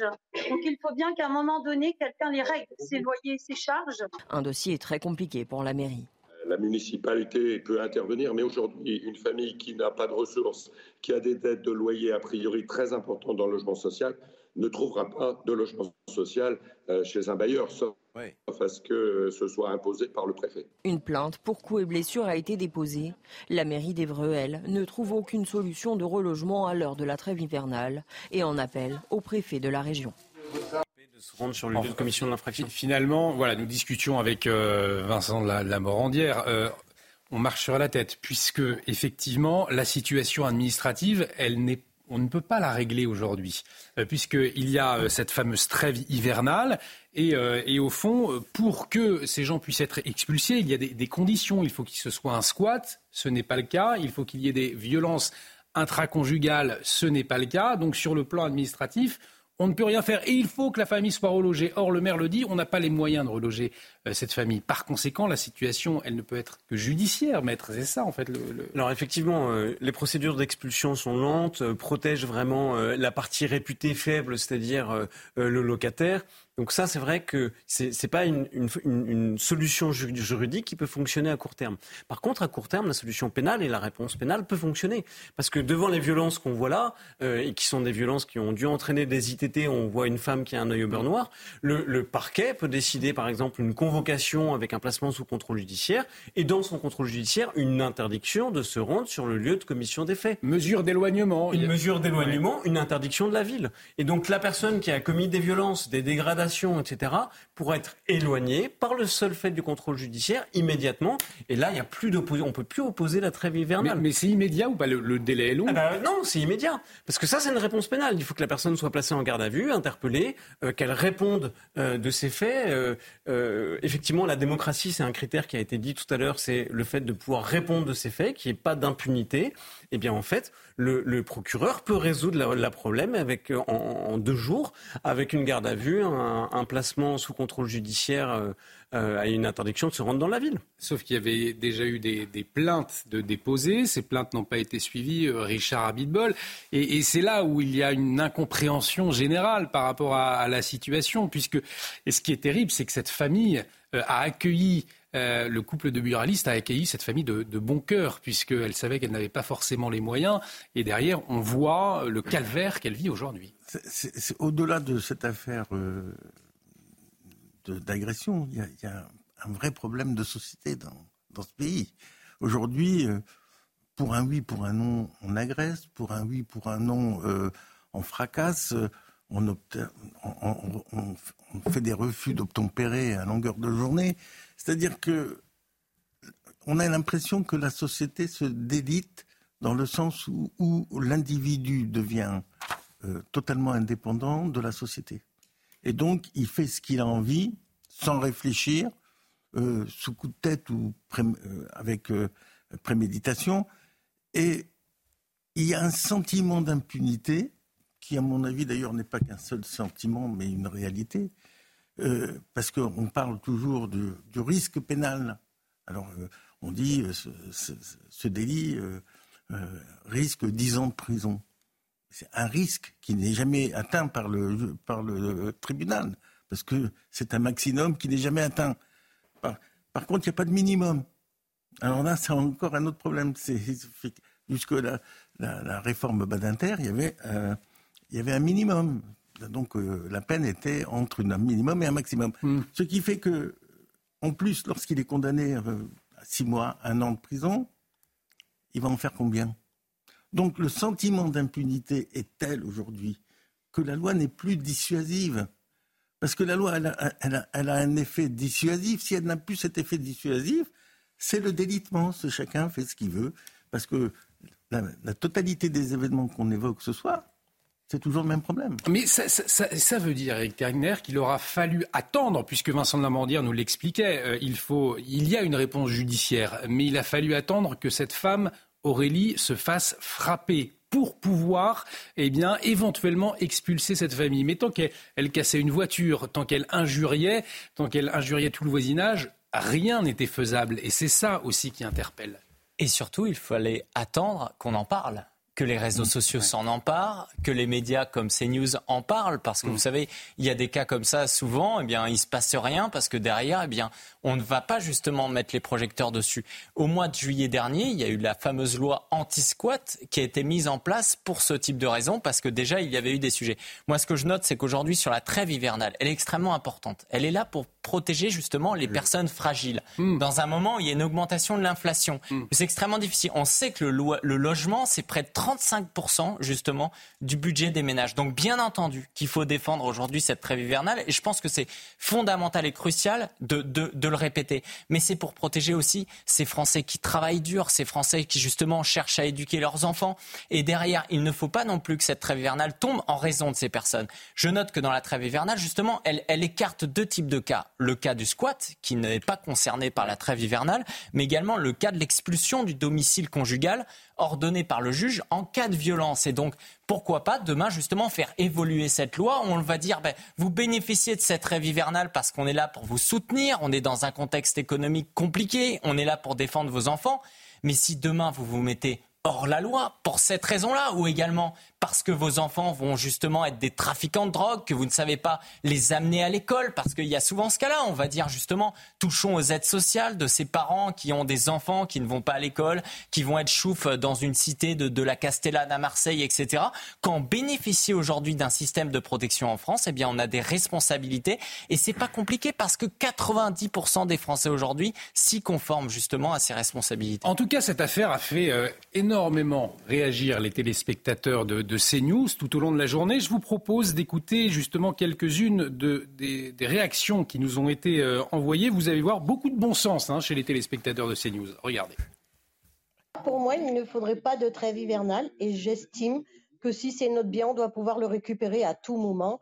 Mais enfin, la, la loi est faite pour les délinquants et non pour les propriétaires. Il faudrait les mettre immédiatement en garde à vue, déjà, pour les prévenir d'une future sanction. Oui, les locataires euh, délinquants doivent être euh, bien sûr euh, expulsés. J'ai moi-même le problème avec une locataire qui me squatte euh, mes biens depuis, depuis trois ans. J'ai eu deux procès et j'ai perdu quand même mes deux procès. Comme c'est l'État qui a mis en place cette trêve hivernale, c'est à lui en assumer les conséquences, c'est pas les propriétaires. Donc il doit régler le, le loyer aux propriétaires, idem pour les squatteurs. Le gouvernement euh, pourrait adopter une nouvelle loi euh, qui permettrait de soutenir financièrement euh, les propriétaires qui sont victimes de ce type de délinquance et éventuellement d'envisager la force pour expulser ces gens. On voit, Vincent de la Morandière, beaucoup de réactions de bon sens hein, chez les téléspectateurs qui nous ont envoyé leurs vidéos. Euh, on voit quand même un décalage entre euh, ce que souhaitent les Français et euh, ce que peut faire la justice aujourd'hui face à ce type de cas, le cas d'Aurélie et, et Bruno. Alors effectivement, chaque modèle juridique a en fait un impact économique, c'est-à-dire il y a les coûts économiques des modèles juridiques. Et on s'aperçoit là euh, que la volonté de protéger le logement de différentes façons, de protéger la partie réputée faible, euh, le locataire, en fait euh, un risque, représente un risque énorme pour les propriétaires qui espèrent le, apercevoir le, loyer, par exemple, pour rembourser un prêt, par exemple, et se mettent euh, eux-mêmes dans des situations compliquées, mais surtout, ça peut avoir un effet pervers pour les locataires eux-mêmes euh, qui vont devoir, pour accéder au, au, euh, logement et à la location, euh, avoir des garanties, parfois occultes, ce qui n'est pas autorisé, mais ce qui va parfois être demandé, euh, qui vont être de plus en plus importantes. Va euh, ça va faire le jeu des assurances. Et on, sent que cette protection forte rend le, marché de la location extrêmement tendu, extrêmement euh, difficile et, et, un peu euh, craintif. Quoi. Allez-y, Eric et, et, et, effectivement, alors moi, quand je disais tout à l'heure qu'il fallait la protéger, euh, je crois qu'il faut évidemment sanctionner ceux qui vont profiter à chaque fois de la travernale. C'est juste que je pense qu'il y a un droit à l'erreur. Et les banques, d'ailleurs, devraient se conformer. On ne va pas faire tomber une famille parce qu'à un moment donné, sur deux mois, ils n'arrivent pas à payer le loyer. Mais ce qui est vrai, c'est qu'on est aussi dans un contexte où, avec la suppression de la taxe d'habitation, il y a une augmentation des taxes foncières qui touche aujourd'hui massivement les propriétaires. Également, aujourd'hui, il, y a des, il y a des taux d'intérêt qui ont augmenté. C'est-à-dire que accéder à la propriété, ça devient plus compliqué. Aussi, quand on se concentre sur le marché de l'immobilier, moi je suis jeune, on est dans des logiques de, d'acheter l'immobilier, on voit qu'il y a énormément d'acteurs de l'immobilier qui sont en train de s'écrouler, ce qui fait que quand on va acheter du neuf, au lieu de prendre un an à être livré, ça va prendre 3-4 ans. Donc en fait, accéder à la propriété, ça devient de plus en plus cher. Donc, cette logique de dire qu'il faudrait justement protéger le locataire face aux méchants euh, propriétaires qui lui gagnent énormément d'argent, qui est un rentier, c'était la logique d'Emmanuel Macron dans son projet depuis le début. Lui, il est contre justement cette logique de propriété parce qu'il est pour la mobilité. Ça, c'est extrêmement pervers, d'autant plus que la propriété, dans le fond, c'est pas un moyen de devenir riche, c'est un moyen de transmettre. Mm. C'est un moyen de transmettre justement à nos enfants et à nos petits-enfants. Et ça, c'est ouais. Important de le dire. Et effectivement, quand on se retrouve avec le tiers de nos ressources qui ne rentrent pas en une année, eh bien derrière ce petit propriétaire qui peut parfois être jeune, eh bien il va se retrouver dans une situation difficile où là les banquiers, justement, ils, ne, ils sanctionnent directement. Et ça, c'est justement cette problématique. Et nous suivrons de très près un, un mot pour conclure, oui, Richard Abitbol, sur ce dossier. Fait, la loi est la même, quel que soit le propriétaire. Or, quand c'est des propriétaires privés, c'est une chose. Quand c'est des sociétés des grosses sociétés ou des bailleurs sociaux, c'est une autre. Et on a la même loi dans les deux cas, ce qui est une aberration de mon mmh. point de vue. Nous suivrons en tout cas de très près euh, les, les, suites de cette affaire euh, donc, qui concerne euh, Aurélie et Bruno et une affaire, on l'a vu, un calvaire bien compliqué. On espère que ça va se résoudre rapidement pour eux. Dans un instant, nous allons revenir sur la question de l'immigration, plus précisément avec ce sondage CNews concernant la perception des droits sociaux pour les étrangers. Mais avant cette séquence qui circule beaucoup sur les réseaux sociaux, euh, une interview de Louis Boyard sur la radio Beurre FM, Louis Boyard, le député LFI, qui se dit plus choqué par les questions d'un journaliste, de son interlocuteur, que par des adolescents qui dealent de la drogue en bas d'une tour. Regardez. Oui, Boyard, vous êtes député et euh, il y a une omerta sur les sujets de sécurité. Là, on parlait de cette problématique d'insécurité. Les députés de la France Insoumise se refusent de parler de, sécurité. Il y a quelques années, vous étiez chroniqueur sur le plateau de, de Tous pas mon poste et vous aviez fait une déclaration le 1er septembre 2021. Vous déclariez de vous-même que vous aviez déjà vendu de la drogue, que vous avez été dealer. Est-ce que c'était faux, c'était pour faire du buzz et flatter un certain électorat Ou est-ce que c'était vrai et du coup, c'est vous qui vous situez dans le camp de la sécurité en étant dealer, monsieur le député? J'ai envie de vous répondre, euh, premièrement, d'apprendre à être respectueux, notamment parce que depuis tout à l'heure, vous arrêtez pas de répéter pour flatter un certain électorat. vous avez été dit je trouve, non je trouve, moi, je, écoutez, non, mais vous, êtes, vous êtes capable de laisser répondre, moi, c'est pas compliqué, je dis toujours la vérité. Maintenant, monsieur, qu'est-ce qui vous choque le plus? D'avoir des gamins qui, en bas d'un bâtiment, se mettent à vendre de la drogue parce qu'il y a un taux de chômage à 30% dans leur quartier, ou d'avoir des gens comme vous qui viennent sur les plateaux télé donner des leçons de morale? Qu'est-ce qui vous choque le plus? D'avoir des gens qui vendent de la drogue et qui tuent petit à petit la population, mais tout en installant un climat d'insécurité dans certaines zones monsieur, de territoire perdu de la République.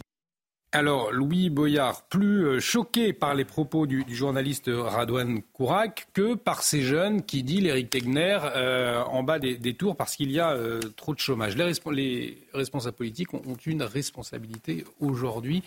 dire ça, c'est quand même dangereux. Hein. Cette séquence est amusante parce mm. qu'elle arrive euh, justement quelques jours après qu'il y a eu une polémique concernant Jordan Bardella, une journaliste qui l'aura interviewé à La Réunion, où toute la France insoumise a commencé à critiquer Jordan Bardella qui euh, justement s'opposait à des questions de cette journaliste qui s'était acharnée pendant dix minutes sur lui en lui disant oui mais vous ne travaillez pas assez, vous êtes d'extrême droite, etc. Ils n'ont cessé d'être sur ce type d'éléments. Là, ce que je vois, c'est que le Boyard, effectivement, il est complètement dans une logique euh, anti-médiatique. Il refuse qu'on lui pose cette question-là sur quelque chose que lui avait pourtant dit à une époque où il était rémunéré par un homme, justement, euh, qu'il critique aujourd'hui, hein, Cyril Hanouna, qui, euh, qui l'avait justement expliqué à ce moment-là. Et ce qui, ce qu'il a rappelé, ce journaliste, est essentiel, c'est qu'effectivement, le Boyard est un délinquant. C'est un délinquant qui a été élu député de l'Assemblée nationale et qui en tout cas, quand on l'écoute là, il parle de jeunes qui se retrouvent dans la misère et qui sont obligés de dealer. Mais est-ce que Louis Boyard était dans la misère? Et c'est bien ça ce qui est scandaleux. C'est que c'est un dealer parce qu'il aimait ça, parce qu'il le légitime, ce genre de choses. Et moi, ce qui m'a toujours scandalisé, c'est qu'à un moment donné, la France insoumise choisisse ce type d'homme. Moi, je le connaissais, c'est ma génération. Hmm. Avant qu'il soit même sur la liste euh, des législatives de la France insoumise, mais on hallucinait. Tout comme on hallucinait de voir des gens euh, comme le, responsable de la Jeune Garde, un groupe Antifa qui avait été choisi par la France insoumise, ou comme des journalistes euh, du média d'extrême gauche, euh, Tahabouaf, qui avait été choisi. Ce sont des députés qui, en fait, ont toujours poussé à ce type d'actes délinquants qui sont aujourd'hui députés de la France. Vincent de la Morandière, vous vouliez réagir à cette séquence également Oui, moi ce que je trouve étonnant, euh, peut-être choquant, c'est qu'il n'y a pas un seul homme politique qui s'en prend, qui ose élever la voix euh, contre les principaux financeurs des trafics de stupéfiants, contre les seuls mécènes en fait du trafic de drogue. Ce sont les consommateurs. Hmm. Et euh, y a, on sait très bien que le, problème de la consommation est tellement vaste qu'ils ne peuvent pas s'attaquer aux consommateurs sans porter atteinte à leur électorat, à leur base électorale. Mais en fait, on sait très bien que sans l'argent qu'apportent les consommateurs, il n'y aurait pas de trafic de drogue. Gérald Darmanin l'avait souligné d'ailleurs. Hein, il l'avait dit à Sans consommateurs, pas de trafic mais de oui, drogue, mais en fait, Et là, pour le coup, euh, dans les procédures pénales, on le voit très bien. Quand on veut attraper un dealer, on place en garde à vue éventuellement ou en audition libre un consommateur, et puis il va dénoncer, euh, il va dire qu'il a bien acheté de la drogue sur le, sur le point de deal en question, et puis après on va le libérer avec simplement un petit rappel à la loi. Mais en fait, si vous voulez arrêter le trafic de stupéfiants, il faut arrêter son financement, et il faut s'en prendre peut-être beaucoup plus sérieusement aux consommateurs. En tout cas, cette séquence du député euh, LFI Louis Boyard qui circule euh, énormément sur les réseaux sociaux. On va parler de la question de l'immigration à la une de l'actualité ces derniers jours. Alors, euh, dans ce contexte-là, que veulent les Français? Eh Bien, les Français veulent voir la priorité donnée aux nationaux. Voilà ce que révèle un sondage chez News. Il a été publié aujourd'hui. Plus précisément, 73% des Français estiment que les étrangers non européens ne doivent pas avoir les mêmes droits sociaux que les citoyens français. Alors, est-ce que c'est votre avis également? Je vous pose la question dans un instant, messieurs. Mais avant, voit les détails de ce sondage avec Mickaël Dos Santos et Clémence Barbier. C'est un résultat sans appel. 73% des sondés estiment que les étrangers non européens ne doivent pas avoir les mêmes droits sociaux que les citoyens français. S'ils ne parlent pas français, ils n'ont pas le droit. Ils contribuent euh, économiquement, donc euh, ça me semble logique. Ça coûte beaucoup d'argent. Euh, à la sécurité sociale, euh, à l'État. Pour bénéficier des droits sociaux, il y a une appartenance à une communauté. C'est plus sur la volonté de s'inscrire dans cette histoire-là, passé, euh, futur. Et euh, donc ça serait oui, mais sous condition. La droite est massivement favorable. C'est notamment le cas pour la totalité des sympathisants du parti Reconquête d'Éric Zemmour. De l'autre côté de l'échiquier politique, les partisans de la France insoumise ne sont que 27% à être favorables à une priorité aux Français pour l'acquisition des droits sociaux. Dans les autres partis de gauche, les sondés sont plus nuancés. À gauche, le Parti socialiste, enfin ses sympathisants, ils sont opposés à 60% et même 53% chez les sympathisants Europe Écologie Les Verts. D'après ce sondage, 80% des personnes interrogées estiment également qu'il ne faut plus accueillir de migrants en France. En 2022, 316 174 premiers titres de séjour ont été accordés, un chiffre en hausse de 11% selon le ministère de l'Intérieur. Alors peut-être pour euh, préciser, effectivement, dans certains domaines, les étrangers jouissent des mêmes droits hein, que les citoyens français. Un étranger peut solliciter et obtenir le, RSA, par exemple, Gilles Miraeli, ou euh, des soins gratuits euh, avec l'AME. Je vous pose la question très clairement. Est-ce que vous estimez aujourd'hui que les, les, étrangers européens ne doivent pas avoir les mêmes droits sociaux que les citoyens français? Les étrangers non européens. Les étrangers non européens, c'est la question. Oui. Tout d'abord être citoyen, euh, c'est discriminatoire. Parce que certains sont citoyens, d'autres non. Donc il y a d'abord euh, cet état d'esprit que chaque discrimination est abominable, c'est un scandale. Et que finalement le fait que vous êtes citoyen, ça ne devrait pas vous donner euh, aucun avantage. Donc quelle est l'idée de la nation et des citoyennetés? Pourquoi être citoyen? Mmh. si ça donne rien, sauf des obligations donc, je pense que euh, pour moi, ce n'est pas un scandale euh, d'avoir des critères, et c'est c'est loin d'être un scandale de dire que celui qui est citoyen, il a des devoirs, il a des, il a des droits aussi. Ça me semble même une sorte d'évidence. Donc, ça ne me choque pas du tout. Richard Abitbol. Bah, moi, ce que je trouve bizarre, c'est que tout le monde trouverait normal que lorsque vous appartenez à un club, quel qu'il soit, un club de tennis, un club de bridge, vous avez des avantages par rapport à ceux qui n'appartiennent pas à ce club. Vous ne payez pas le cours de tennis, tandis que celui qui vient euh, et qui ne fait pas partie du club va payer le cours de tennis. Par exemple, l'image, l'image est, assez parlante. Et, donc, quand vous êtes citoyen d'un pays, vous avez des avantages qui sont liés à, cette citoyenneté, notamment, vous avez des devoirs comme dans beaucoup de pays de faire le service militaire, vous avez des devoirs euh, euh, par rapport au pays, et normal que vous ayez des avantages aussi. Euh, par contre, quand on parle des droits, des droits sociaux, c'est lesquels? Parce que si c'est ça, parce que si vous travaillez, par exemple, si vous êtes étranger, vous travaillez, vous cotisez. Vous avez la, sécurité sociale, vous mmh. cotisez, vous êtes étranger en, situation régulière. Je dis bien régulière parce que il est absolument anormal que des personnes en situation irrégulière aient un avantage quelconque. Ils sont délictueux, ils n'ont aucun. C'est quand même aberrant de donner des droits à des gens qui transgressent volontairement la loi. Ben, c'est quand même assez, assez spécifique. On va entendre Eric Donc, il y a des droits sociaux que, que, que, les travailleurs euh, euh, étrangers euh, puissent avoir, comme la sécurité sociale, comme tout ce à quoi ils cotisent. Oui, c'est normal, puisqu'ils cotisent pour cela. Par contre, tous les droits sociaux de solidarité, qui sont une sorte de, jonction entre citoyens de même nationalité qui se tiennent la main et, et, qui, qui a une solidarité entre ces citoyens-là, je ne vois pas pourquoi un étranger y aurait droit. Comme le RSA, notamment. Eric Teiner, est-ce que vous faites partie de ces 73% des Français qui estiment que les étrangers non européens ne doivent pas avoir les mêmes droits que les citoyens français? Bien entendu. Vous savez, il faut recontextualiser. On n'est ni l'Espagne ni la Roumanie.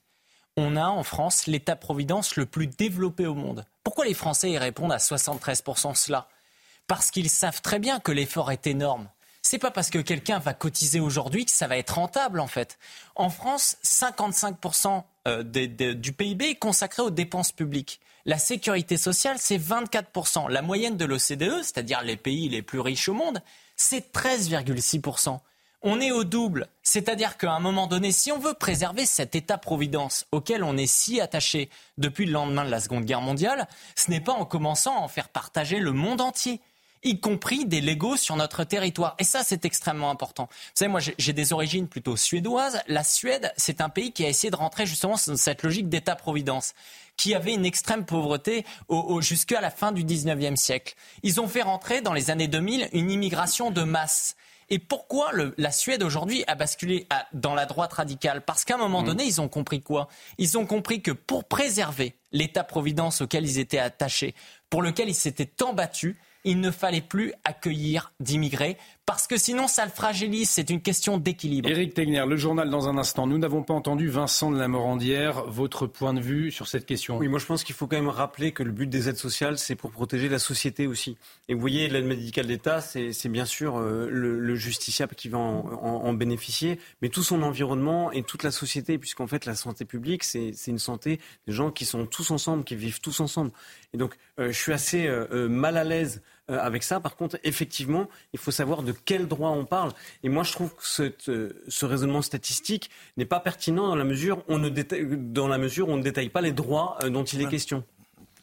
On va y revenir sur la question de l'immigration. Je vous propose que vous nous partagiez vos expériences les uns et les autres par rapport au projet de loi immigration qui va être débattu en commission mixte paritaire lundi soir. Alors est-ce que ce projet de loi est à la mesure, à la hauteur de la réalité, en tout cas de la réalité que, vous voyez? On en parle dans un instant. Mais avant, il est 23h30, le journal avec Elisa Lukavski.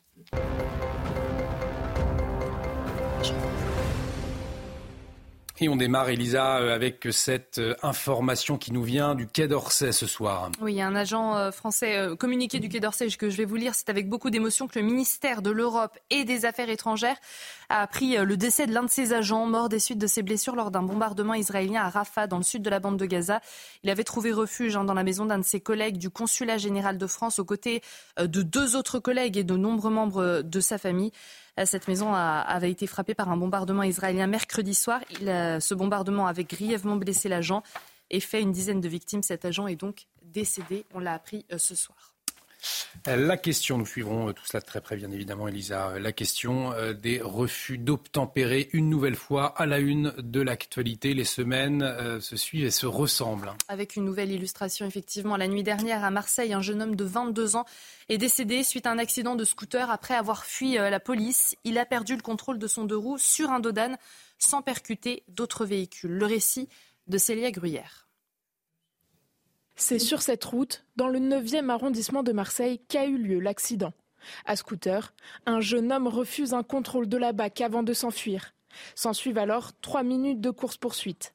Il est minuit 11 lorsque le conducteur perd le contrôle de son véhicule sur un dos d'âne.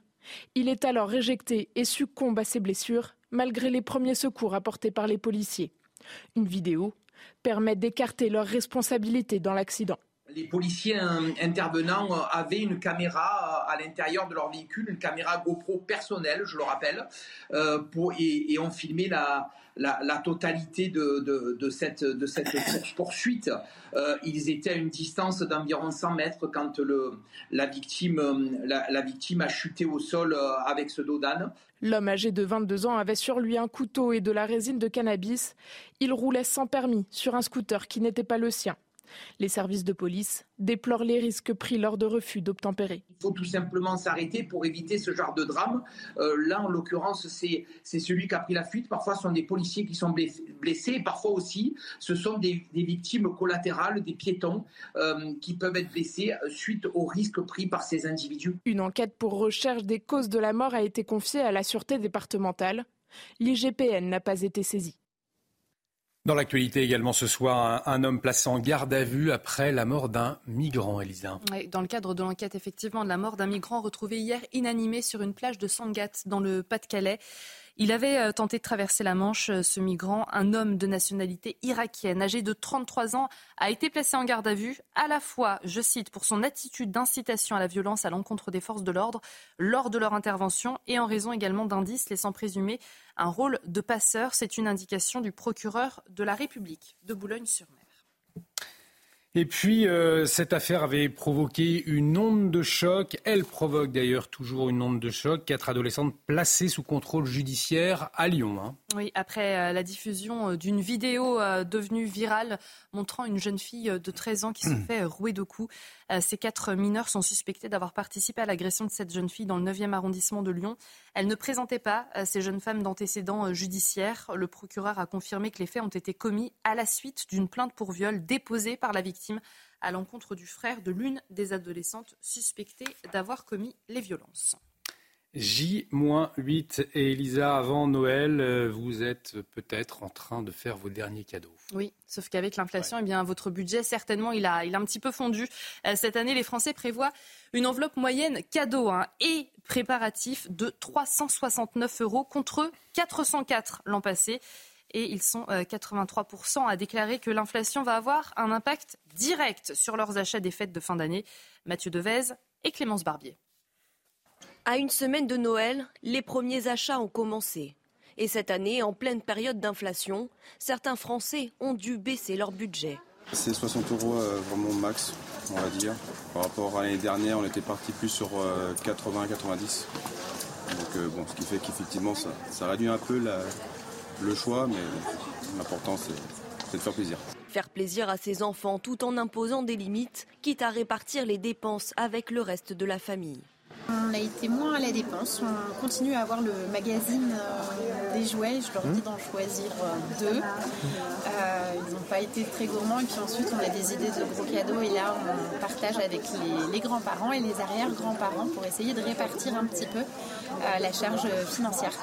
Selon une enquête réalisée notamment par la Fédération de l'e-commerce et de la vente à distance, les Français prévoient un budget moyen de 369 euros contre 404 l'an passé. Et 83% des personnes interrogées déclarent que l'inflation aura un impact sur leur achat des fêtes de fin d'année. Un constat partagé par ce directeur d'un magasin de jouets. Par rapport au contexte d'inflation et de baisse de pouvoir d'achat, euh, bah, les gens vont faire soit un bon produit, un beau cadeau avec une certaine valeur, ou sinon euh, mettre plein de petits paquets, plein de petits produits euh, avec des prix qui sont plus attractifs. Moins touché par l'inflation que l'alimentaire, le marché du jouet reste néanmoins à la traîne, avec une baisse de 7% des ventes en novembre par rapport à l'an passé. Un retard qui ne devrait être qu'en partie rattrapé en décembre, un mois qui génère plus d'un milliard d'euros de chiffre d'affaires. Merci beaucoup Elisa. Prochain point sur l'actualité, le journal complet avec Mathieu Devet. Ce sera l'édition de la nuit euh, à minuit. Il nous reste une dizaine de minutes. Nous allons nous intéresser au projet de loi immigration. Emmanuel Macron qui a mis la pression. Il veut un, compromis intelligent. Ce sont euh, ces mots depuis euh, Bruxelles. Euh, retour sur ce branle-bas de combat avec Clémence Barbier. Et puis, on va se poser cette question dans un instant. Je vous poserai la question. Est-ce que ce projet de loi, il est à la hauteur de la réalité que vous avez constatée ou que vous pouvez constater Clémence Barbier, on en parle ensuite. Depuis Bruxelles, la pression du chef de l'État sur l'exécutif est maximale. Un accord doit être trouvé au plus vite pour voter le projet de loi immigration. Je suis favorable à ce qu'un compromis intelligent soit trouvé au service de l'intérêt général et du pays et qu'il nous permette d'avoir un texte qui améliore notre fonctionnement commun et permet de mieux protéger les Français. Après son rejet à l'Assemblée, le texte sera soumis ce lundi à une commission mixte paritaire. Sept sénateurs et sept députés devront rédiger la version finale, avec comme base le texte durci par le Sénat, majoritairement à droite. Il y a un risque, en effet, très important que si nous ne mettions pas d'accord, le grand gagnant ce soit ni les républicains euh, ni euh, euh, la majorité présidentielle, mais le Rassemblement national, qui ne veut pas de, de solution, qui ne veut que des problèmes. La droite, en position de force, continue d'afficher son intransigeance, notamment sur la régularisation au cas par cas des sans-papiers dans les métiers en tension. Entre la droite et la majorité, il n'y aura pas d'accord. Si le texte comporte un droit opposable à la régularisation des clandestins, ce serait une prime à la fraude et un appel d'air que nous n'accepterons pas. Pour tenter d'arracher des concessions même minimes, la Première ministre recevra des dirigeants républicains demain à Matignon, un rendez-vous qui se veut décisif. Un rendez-vous décisif. Au-delà de la tambouille politicienne, si je puis dire, Vincent de la Morandière, euh, il y a une réalité, une réalité que vous avez constatée, euh, vous nous le confiez tout à l'heure, vous avez été l'avocate passeur. Et est-ce que, lorsque vous voyez ce projet de loi immigration, en tout cas ce qu'il contient, est-ce qu'il vous semble à la hauteur par rapport à la réalité que vous avez pu euh, constater, par rapport au système, notamment autour de, de, ces passeurs que vous avez pu comprendre, étudier? Quel est votre sentiment? Mon sentiment, c'est que cette recherche de compromis euh, transforme cette euh, loi un peu en mesurette. Et il y a deux points euh, d'aveuglement, à mon avis, qui me semblent importants. En amont, la question des règlements, européens qui déterminent en fait la législation sur, l'immigration, avec des déséquilibres qui sont européens, en fait, qui créent des situations en fait au détriment de la France, de tous les pays de passage. ça, c'est un premier point. Et puis en aval, euh, on voit bien que cette loi immigration euh, n'est pas du tout de mesure capacité à impacter euh, tout le business, toute l'économie parallèle, souterraine, délictuelle de l'immigration. Et, et, encore moins ne va pas changer en aucun cas le désir qui est le moteur premier en fait des migrants euh, de venir en France ou euh, dans d'autres pays de l'Europe ou en Grande-Bretagne. Donc c'est vrai que euh, je trouve qu'il s'agit plutôt de mesurer, de recherche d'équilibre, de compromis entre des, des positions favorables d'un côté aux migrants et défavorables à l'immigration. Et en fait, je trouve qu'il n'y a pas beaucoup d'impact. Et est-ce qu'il n'y a pas un, gros mot pour nos, gouvernements, pour nos, gouvernants qui est le mot frontière, Gilles C'est l'été, je pense que c'est beaucoup moins, mais je pense qu'on a un, problème de régime. Le, régime présidentiel, depuis au moins Chirac, ne produit plus la légitimité nécessaire pour faire des choses. Chirac est élu, quelques mois après, il y avait la, grande la grève, euh, il était obligé de dissoudre, etc. Euh, et après, il n'a plus rien faire. Euh, Sarkozy arrive en grand pompe, Huit mois après, euh, son grand projet des métamorphoses de la société, etc., est, arrêté par une grève des taxis. Et un an après, euh, c'était déjà euh, Sarkozy en 2008 déjà avait des, très gros problèmes de, légitimité. Il ne pouvait pas faire grand-chose. Hollande, pareil. Qu'est-ce qu'il a fait Macron depuis qu'il est élu? Il avait un grand projet des retraites. Finalement, on a des mesurettes, etc. Et de l'autre côté, l'alternative, c'est quoi? C'est d'élaborer une majorité et, d'avoir un programme qui a, euh, qui a été travaillé avec l'opposition, d'avoir une sorte de gouvernement de coalition, mais on n'arrive pas à le faire à l'évidence. Donc on est entre deux systèmes. On a tous les désavantages de système, de système euh, présidentiel. Quelqu'un a un projet, il a 28%, après on vote contre son adversaire, et avec un projet des 28% qu'il essaie de gérer le pays. Mais et en attendant, Richard Abitbol, il y a la réalité des Français. Et on le voyait, 80% des Français qui ne souhaitent... Je pense que ce qui me choque le plus dans toutes euh, ces, ces lois, c'est la motivation de ceux qui sont pour l'immigration.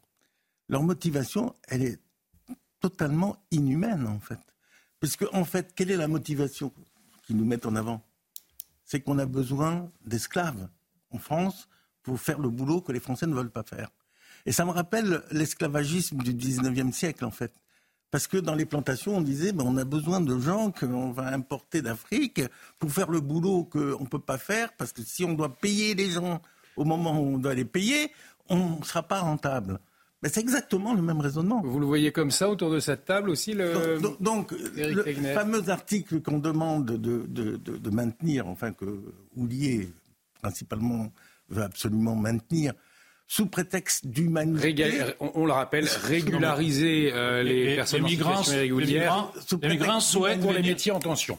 les migrants souhaitent venir ici. inhumain. Il suffit de se balader sur les grands boulevards français, de voir les gens dans des petites tentes de 1 mètre carré, et on se demande où sont les sanitaires derrière hmm. pour qu'ils puissent vivre.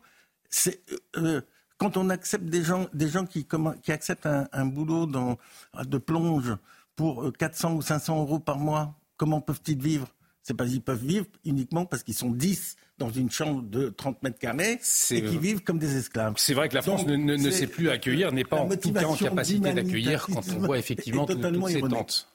Éric Tegner, vous avez été à Lampedusa, vous avez travaillé sur cette question de, l'immigration, sur cette question des, flux. Quand lorsque vous voyez donc les propositions aujourd'hui qui sont faites euh, par le gouvernement, par le, Sénat euh, également, est-ce qu'elles sont à la hauteur des enjeux, en tout cas de ce que vous avez constaté, vous? Absolument pas. Vous voyez, il n'y a pas de réforme du droit d'asile. Alors que le droit d'asile aujourd'hui, on sait très bien que c'est une procédure qui est complètement dévoyée, hein, parce qu'ils savent que pour des raisons économiques, ils ont des difficultés d'avoir un titre de séjour. Et donc, à chaque fois, ils vont venir en France. Que effectivement, j'avais vu à Lampedusa, ils arrivent à Lampedusa, ils expliquent non, mais je viens parce que je viens de Guinée, je viens de Côte d'Ivoire où il n'y a pas de guerre, etc. Je viens pour des raisons économiques. Et une fois qu'ils arrivent en France, ils utilisent cette procédure du droit d'asile, aidés par des, des, associations et par le droit français et européen, des associations, en disant oui, mais on, on quitte nos guerres. Donc pas de réforme du droit d'asile alors que c'est 120 000 entrées par, an. Également, Aujourd'hui, on a à peu près 900 000 étrangers illégaux sur notre territoire et il y a une impossibilité de faire appliquer les OQTF parce que euh, justement, en raison du droit européen, la CEDH notamment, on ne peut pas les renvoyer. On voit ce cas de cette semaine de Lousbeck où Gérald Darmanin se retrouve à, prendre une claque justement par la Cour européenne des droits de l'homme. Pourquoi? Dans ce projet de loi, ça ne changera rien parce que justement, il n'y a pas de modification de la Constitution qui fait en sorte que cette question migratoire, on a la main dessus. Aujourd'hui, peu importe ce qu'on va faire dans cette loi, la Cour européenne du droit de l'homme pourra justement retoquer ces éléments. Également, il n'y a pas de réforme euh, de, du regroupement familial, ni de la question des étudiants qui représentent 40% de l'immigration en France. Et enfin, j'ai envie de dire aux Français qui, qui, nous écoutent, quelle est la problématique de l'immigration aujourd'hui en France? C'est une problématique d'insécurité. Elle vient de qui? Est-ce qu'elle vient des Portugais? Est-ce qu'elle vient des Norvégiens ou des Danois? Non il y a une population aujourd'hui qui pose problème, hein, pas l'ensemble de cette population, mais au sein de l'immigration.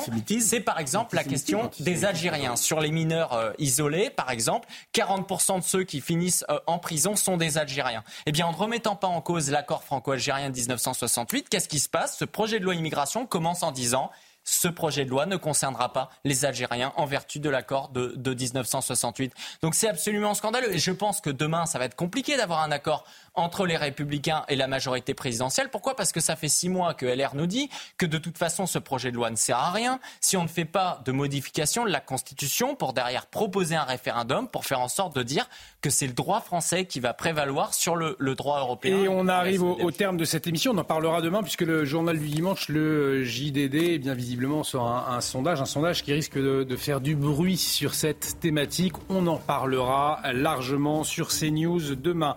Euh, restez avec nous, l'actualité continue. Mathieu Devez, Mister France, j'ai envie de vous dire, il faut rester sur CNews. Mister France pour l'édition de la nuit, Mathieu Devez. Euh, merci euh, à vous, Richard Abitbol, merci Gilles Miraeli, merci Vincent de la Morandière, merci Eric Ternière, merci Elisa Lukavski, merci pour vos décryptages. On a beaucoup appris ce soir. Merci à vous, merci à Sabrina Slimani de m'avoir aidé à préparer cette émission, ainsi qu'à Luna Daoudi et Romain Coquelin. Excellente soirée sur notre antenne. À très vite. Le, le 7...